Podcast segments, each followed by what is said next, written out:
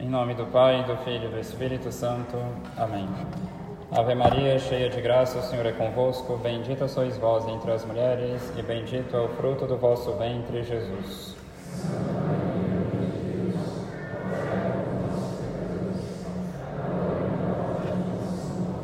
Nossa Senhora das Dores, Nossa Senhora do Carmo, glorioso São José.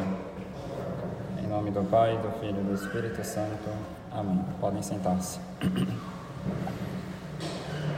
Estamos então no sétimo domingo depois de Pentecostes e eu gostaria de aproveitar essa ocasião para falar um pouco de uma virtude muito necessária para a vida cristã, que é a virtude da fortaleza. Antes de tudo, é importante entendermos que Deus influencia as nossas ações de duas formas: por meio de Sua lei e por meio de Sua graça. Com Sua lei, Deus nos instrui, nos mostra o caminho reto a ser seguido. No entanto, com Sua graça, Deus nos ajuda a trilharmos nesse caminho.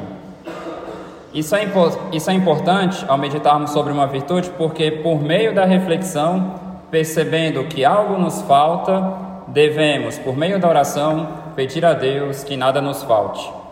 A reflexão nos fará ver qual é o caminho a ser seguido.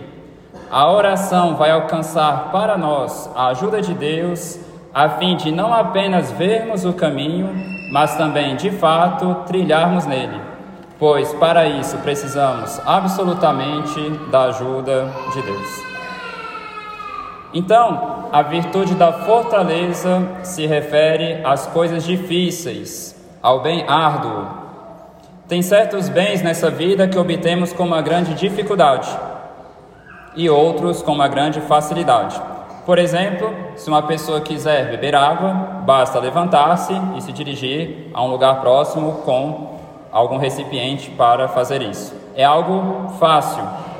Outros bens, no entanto, exigem de nós um grande esforço para serem obtidos.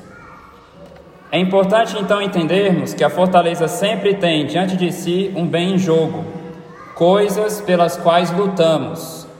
Para ficar mais concreto, podemos pensar em alguns bens, como a vida de oração, uma virtude, como a castidade, por exemplo.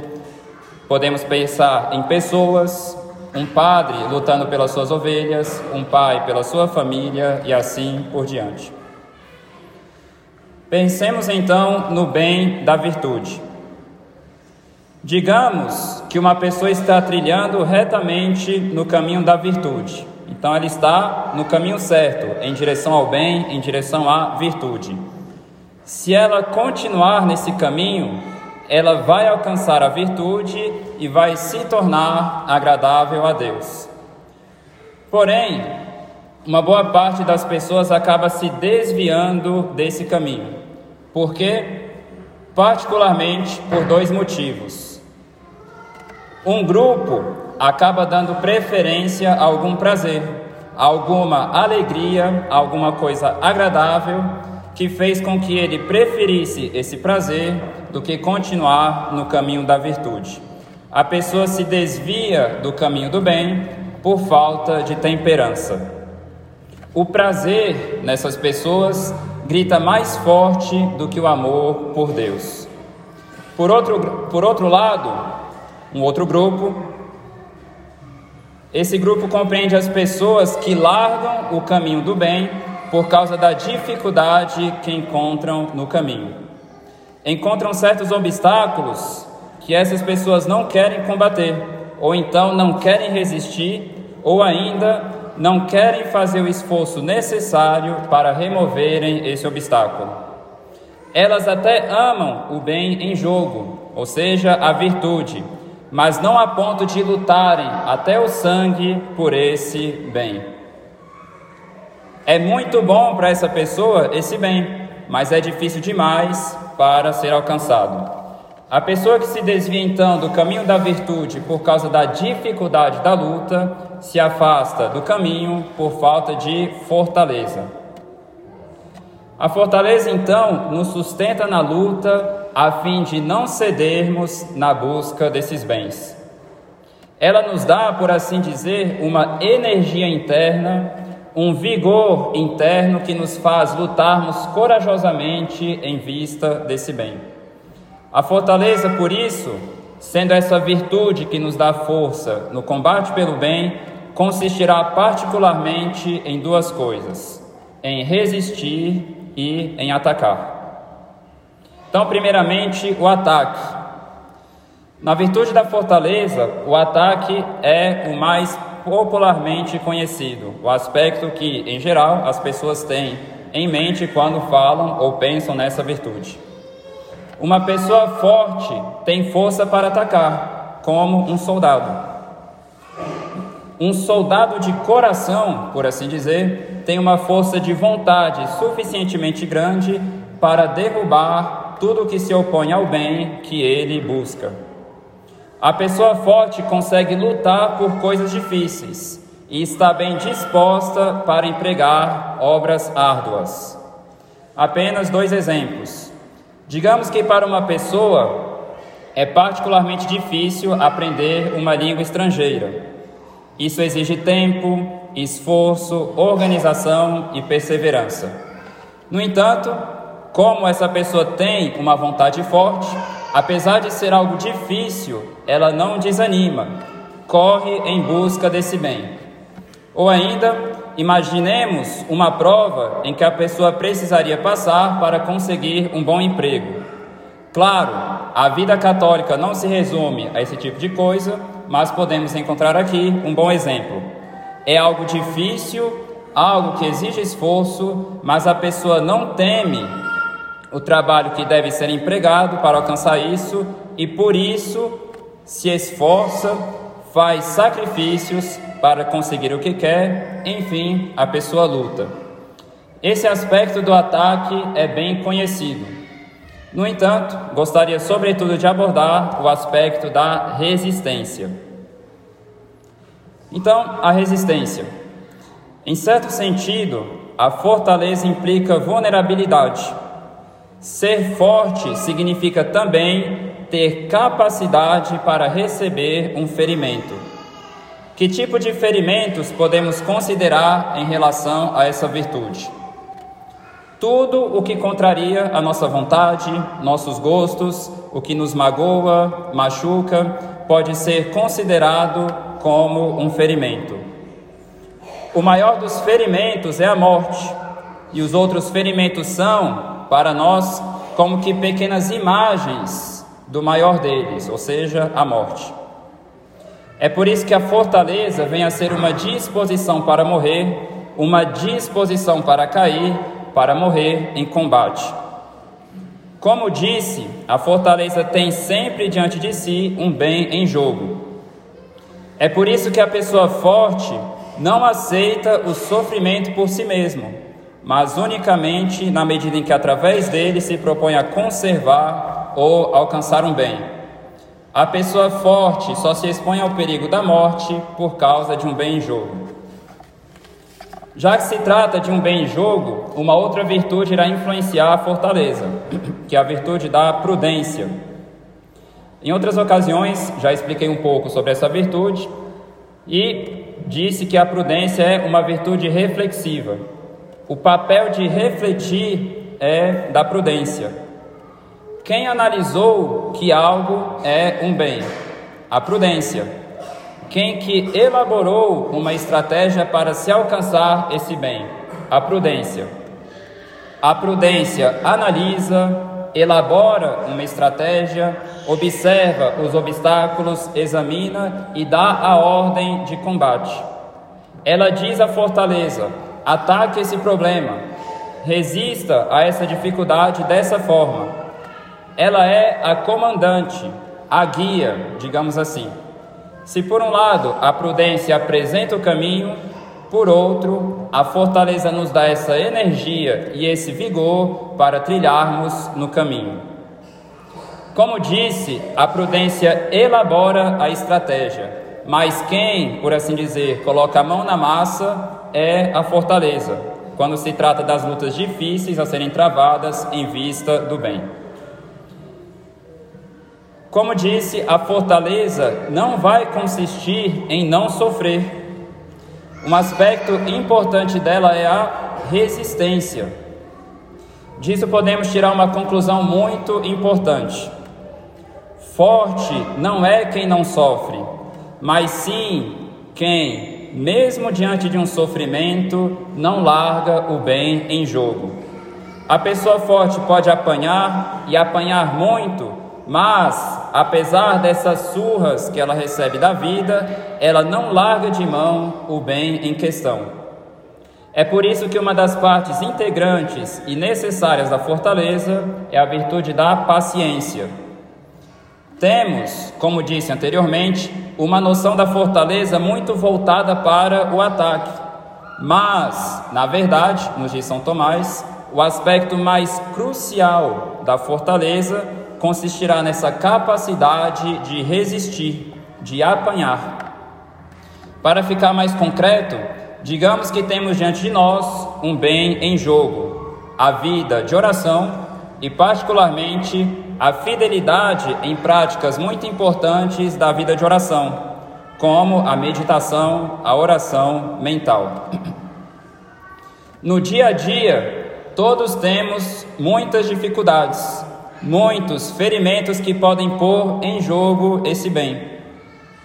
Nós temos tristezas, perseguições, sofremos calúnias, humilhações, mágoas, angústias, sofrimentos, choros e assim por diante. Ser forte não quer dizer não passar por esses ferimentos, por esses sofrimentos, mas, apesar de passarmos por eles, Apesar de passar por todos esses reveses da vida, ser forte vai consistir em não largar de mão esse bem importantíssimo. Uma pessoa forte, apesar de passar por esses problemas, se mantém fiel a esse bem, que aqui como exemplo dei como exemplo a vida de oração. Justamente essa pessoa que apesar desses problemas se mantém fiel é uma pessoa forte. Muitos, diante da correria e das dificuldades do dia a dia, acabam abandonando esse e muitos outros bens necessários para a nossa salvação. Alguns não só largam esses bens, como correm atrás de pecados para encontrarem alívio diante desses males. Como se pode ver, nos encontramos então claramente em uma sociedade plena de pessoas fracas e fomentadora de pessoas fracas. Ao mesmo tempo, a sociedade atual oferece uma série inimaginável de dificuldades para a virtude cristã e, por outro lado, apresenta uma série ainda mais inimaginável para pecados, para de pecados para as pessoas se refugiarem dos sofrimentos que ela mesma fomenta nas almas. Por isso, já que ser forte consiste particularmente em sofrer sem deixar de lado o grande bem que temos em jogo, justamente por causa desse aspecto de resistência da fortaleza, o grande exemplo que temos da fortaleza na igreja é o martírio. Os mártires chegaram a um ponto onde não se tinha mais como atacar, mas só resistir. A única opção na situação deles era aguentar, obviamente, com a ajuda de Deus até o fim. O bem que estava em jogo era nosso Senhor Jesus Cristo. Fizeram os mártires sofrerem muito a fim de negarem nosso Senhor. No entanto, a fim, apesar de o corpo não poder fazer mais nada a não ser resistir, o coração deles mostrava uma força incrível.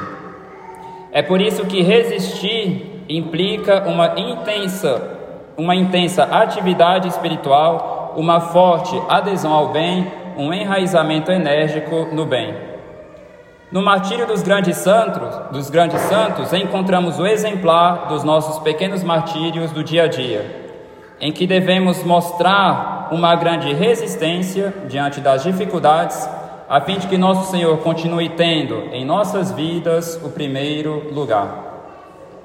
A pessoa forte pode, inclusive, sentir profundamente o peso da dor, do sofrimento e até rezar pedindo a Deus que afaste dela aquela dificuldade. No entanto, ela não deixa de lado a vontade de Deus diante dessa dificuldade. É o exemplo que nosso Senhor nos dá no Jardim das Oliveiras. Pai, se possível, afasta de mim esse cálice. Todavia, não a minha vontade, mas a tua seja feita. Por um lado, podemos então humildemente perceber que não somos fortes. Com quanta facilidade abandonamos o bem diante das dificuldades. Por outro lado, essa virtude nos é muito necessária. Santa Teresa d'Ávila dizia: Afirmo que um homem imperfeito necessita de mais fortaleza para percorrer o caminho da perfeição do que para se tornar subitamente mártir. Devemos então desanimar diante disso? Diante das nossas aflições, diante das nossas angústias, diante dos sofrimentos que se apresentam todos os dias, nos convidando, por assim dizer, a abandonarmos o caminho reto, o bem em jogo, nossa vida com Deus, devemos, a fim de não cedermos, apesar dos sofrimentos, buscar consolo no coração de Jesus e no coração de Maria. Não é à toa que Nossa Senhora é chamada de Consoladora dos Aflitos na ladainha de Nossa Senhora. Para isso, gostaria de contar um importante acontecimento na história da pequena Lúcia de Fátima durante as aparições de Nossa Senhora. Quando Nossa Senhora começou a aparecer aos pastorinhos, eles muito sofreram. Apesar dos três muito sofrerem, a pequena Lúcia sofria ainda mais pois não recebia o apoio de ninguém. Jacinta e Francisco tinham, ao menos, o doce apoio do pai. Lúcia não tinha nada disso. Sua mãe batia muito nela, a ponto de usar até mesmo um cabo de vassoura para isso. O pároco da cidade estava contra as crianças e deixou Lúcia muito perpétua certa vez, dizendo a ela que aquilo poderia ser coisa do demônio e Lúcia mais tarde disse que esse foi o pior dos tormentos durante as aparições. Algumas pessoas ameaçavam as crianças de morte, outras diziam que eram mentirosas. E Lúcia também estava muito triste porque sabia que a Jacinta e o Francisco iriam morrer em breve, como Nossa Senhora tinha dito, e assim ela ficaria sozinha. Diante de tanto sofrimento e de tantas contradições, ela estava muito abalada, muito triste. E finalmente, quando foi ver Nossa Senhora pela segunda vez, qual foi a atitude de Nossa Senhora? Lúcia perguntou para Nossa Senhora: Fico cá sozinha? E Nossa Senhora lhe disse: Não, filha. E tu sofres muito? Não desanimes, eu nunca te deixarei só. O meu imaculado coração será o teu refúgio e o caminho que te conduzirá até Deus. Obviamente, Lúcia nunca mais se esqueceu dessas palavras de Nossa Senhora. Ela estava atenta a cada um dos sofrimentos de Lúcia. Por isso que Nossa Senhora disse para ela: "E tu sofres muito?" Essa frase de Nossa Senhora muito marcou Lúcia, pois em 1945 escrevendo a uma amiga, ela disse o seguinte: Eu nunca te deixarei só, o meu imaculado coração será o teu refúgio e o caminho que te conduzirá a Deus. Creio que essa promessa não é para mim só, mas para todas as almas que se queiram refugiar no coração da Mãe Celeste e deixar-se conduzir pelos caminhos por ela traçados. Parece-me que seriam essas também as intenções do coração imaculado de Maria fazer brilhar diante das almas mais este raio de luz, mostrar-lhes mais este porto de salvação, pronto sempre a acolher todos os náufragos deste mundo. Quanto a mim, vou saboreando os deliciosos frutos desse lindo jardim e esforçando-me por deixar às almas a facilidade de irem saciar sua fome e sede de graça, conforto e amparo. Peçamos então, diante das nossas dificuldades, a Nossa Senhora essa graça de sermos fortes diante delas, a fim de não abandonarmos o caminho em direção a Deus. A fim de que, por meio da ajuda dela, de fato, por meio do seu imaculado coração, consigamos chegar até Deus. Em nome do Pai, e do Filho e do Espírito Santo. Amém.